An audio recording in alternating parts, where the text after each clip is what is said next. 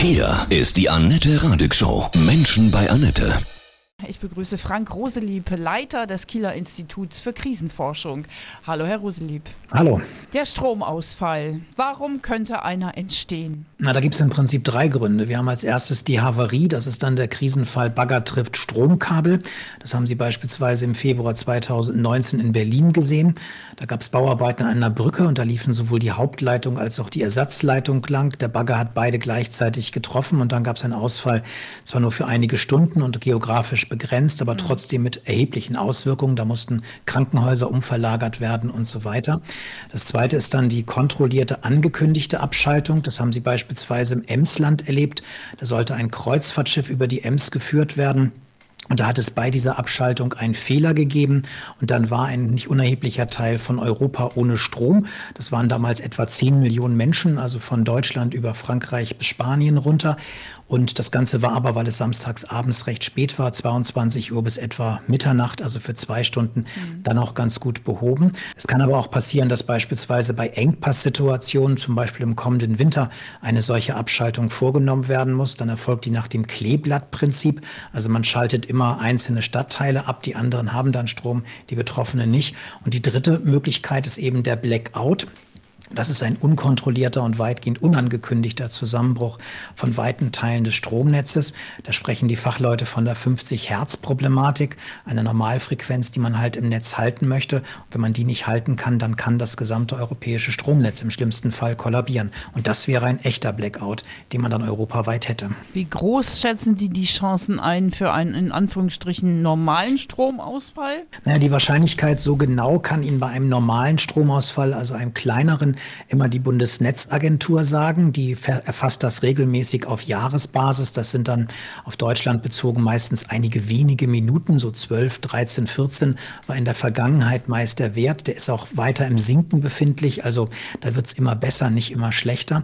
Das könnte sich allerdings im kommenden Herbst dann ändern, dadurch, dass die Situation sich geändert hat, dass die Rahmenbedingungen jetzt ganz andere sind. Wir kriegen weniger Gas und Gas brauchen Sie nicht nur zum Heizen, das brauchen Sie beispielsweise auch zur Verstromung. Und im kommenden Winter kommen da zwei Szenarien zusammen. Es könnte einerseits solche geplanten Teilabschaltungen geben wegen einer Mangellage. Wenn man dann da einen Schaltfehler macht, wie damals beim Fall des Kreuzfahrtschiffes aus der, auf der Ems, dann kann das Ganze havarieren und zu einem Blackout führen. Und das zweite ist eine sogenannte Netzasymmetrie. Das heißt, auch ohne einen Schaltfehler kann es zu einem Blackout kommen. Das könnte beispielsweise entstehen, weil es jetzt eine massive Zuschaltung von verschiedenen Verbrauchern gibt. Denken Sie an die Heizlüfter, die die Deutschen mhm. bei bestem Sommerwetter Starter in Massen gekauft haben oder vielleicht auch Elektroautos. So genau weiß das aber niemand genau. Dann äh, kümmern wir uns mal um die Vorsorge, ohne in Angst zu gehen groß, ja. Die wichtigsten Lebensmittel und Sachen, die wir zu Hause haben sollten, Herr Roselieb. Na, da hilft ein Blick auf die Plakatwände vor den Supermärkten. Dort finden Sie zurzeit bundesweit beworben vom Bundesamt für Bevölkerungsschutz und Katastrophenhilfe Plakate. Und die weisen Sie darauf hin, dass man eine Bevorratung für den Notfall treffen sollte. Und wenn Sie den QR-Code oder die Webadresse, die da angegeben ist, dann anklicken, dann finden Sie im mhm. Netz lange Einkaufslisten. Da sind dann solche Sachen drauf wie Mineralwasser, Konservendosen, Hartkekse. Süßigkeiten könnten vielleicht auch nicht schaden. Und außerdem sorgt auch der Staat vor. Das heißt, wir haben 150 150 Notlager in Deutschland und da lagern dann die Vorprodukte für die Brotproduktion. Da gehören Hülsenfrüchte zu.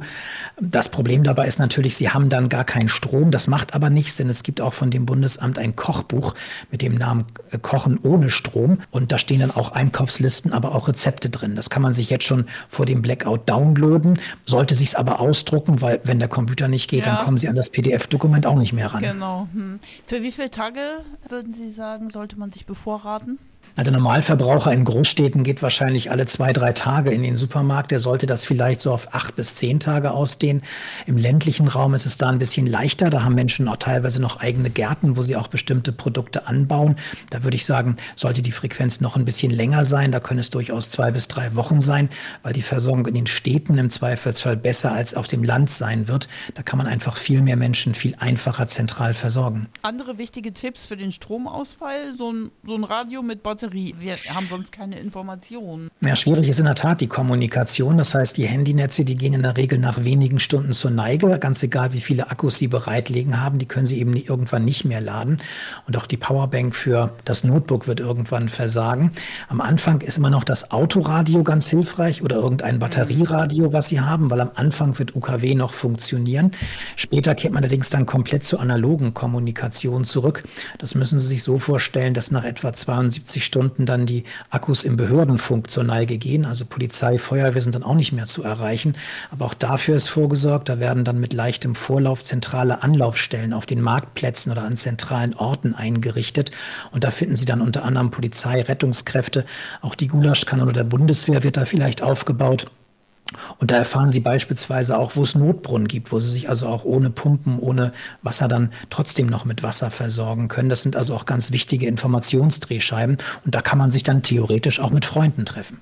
Also der öffentlich-rechtliche Rundfunk sendet dann auch nicht weiter. Habe ich Sie da richtig verstanden? Na, am Anfang wird man schon versuchen, dass der Rundfunk weitersendet. Man hat ja auch ganz bewusst UKW aufrechterhalten und nicht komplett auf den Digitalfunk gesendet, weil das eben alte, bewährte Technik ist.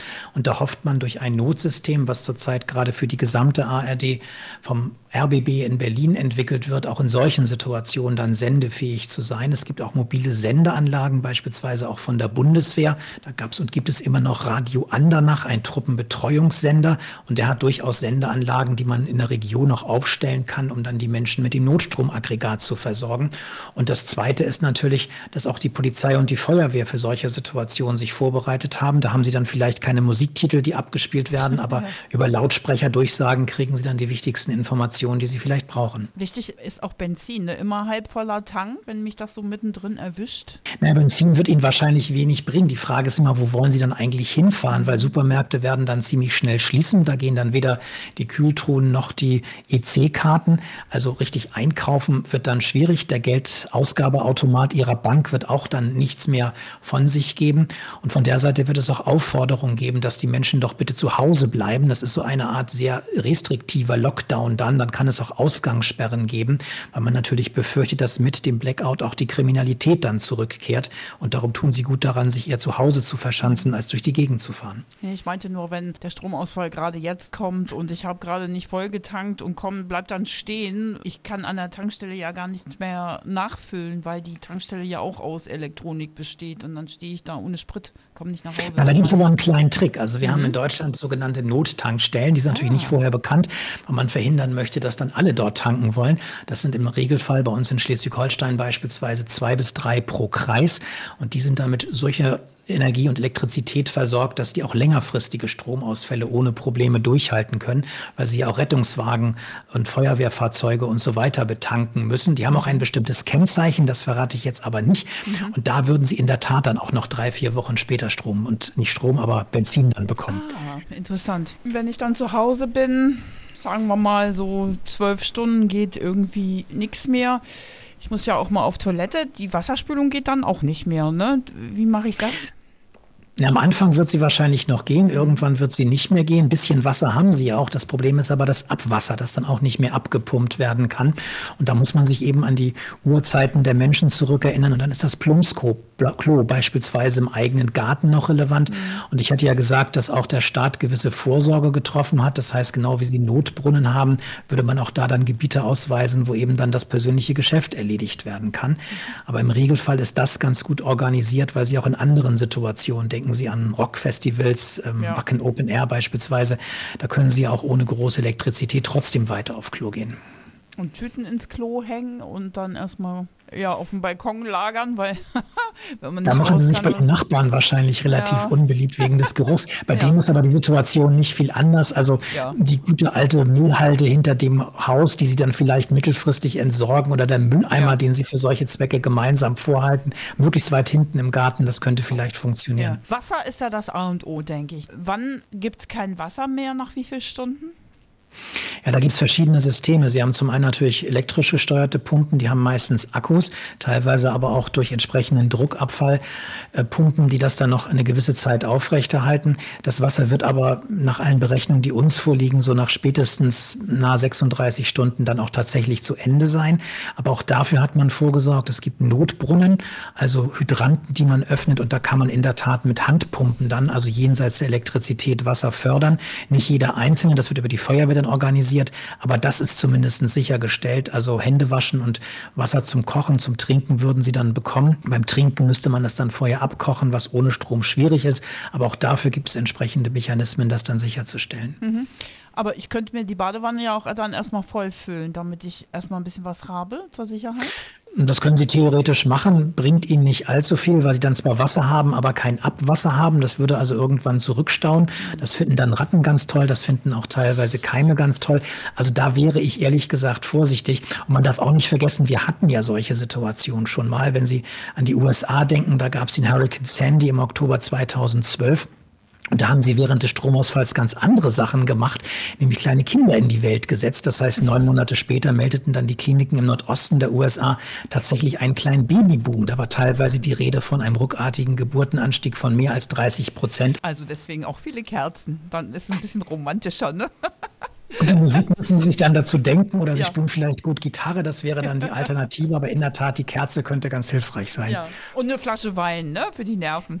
ja, wenn Sie die ganz gut aufkriegen, müsste das gehen. Gläser ja. abspielen wird dann nicht mehr klappen, aber das ist dann in der Situation egal. Ja die Kommunikation mit den Liebsten, also wenn ich merke, ja, bei mir ist jetzt der Strom weg und dann sorge ich mich natürlich um meine Liebsten, die vielleicht gerade noch unterwegs sind auf der Arbeit. Wie geht das? Also alle anrufen, Handy geht ja vielleicht noch eine Zeit? Memoiren sollten Sie noch nicht schreiben. Also bisher haben wir alle Krisen und Katastrophen eigentlich ganz gut überlebt, auch andere Regionen schon längerfristige Stromausfälle. Ähm, man sollte vielleicht ein kurzes Lebenszeichen von sich geben, mir geht's gut, ich bin zu Hause. Da das aber sehr viele Menschen machen werden, haben Sie einen ähnlichen Effekt wie dann Weihnachten oder oh, Silvester mit ja. den SMS, dann gehen die einfach nicht mehr raus. Also von der Seite eine ganz kurze Nachricht. Das gab früher Aufkleber auf den Telefon, halte dich kurz, ähm, das würde vielleicht funktionieren.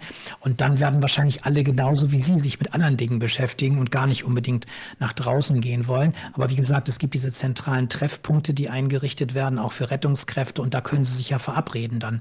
Alle zwei Tage um 14 Uhr trifft man sich dann zu einem mhm. Klönschnack, also jenseits von WhatsApp die echte Kommunikation pflegen kriegen. Muss ja auch alles nicht passieren, aber wichtig ist, dass man mal drüber spricht, finde ich. Wenn, nehmen wir mal an, zwei Tage der Strom weg ist, so im Schnitt, ja. Wie lange dauert das, bis alles sich wieder reguliert? Auch die, diese ganzen Lebensmittelketten, irgendwie Supermärkte, Tiefkühler, all das? Na, das hängt so ein bisschen von den Folgeschäden ab, die eintreten. Da wissen wir, dass es Unterschiede gibt zwischen Sommer und Winter. Das heißt, Produkte, die nicht gekühlt werden, haben es im Winter immer etwas leichter als im Hochsommer bei sehr hohen Temperaturen.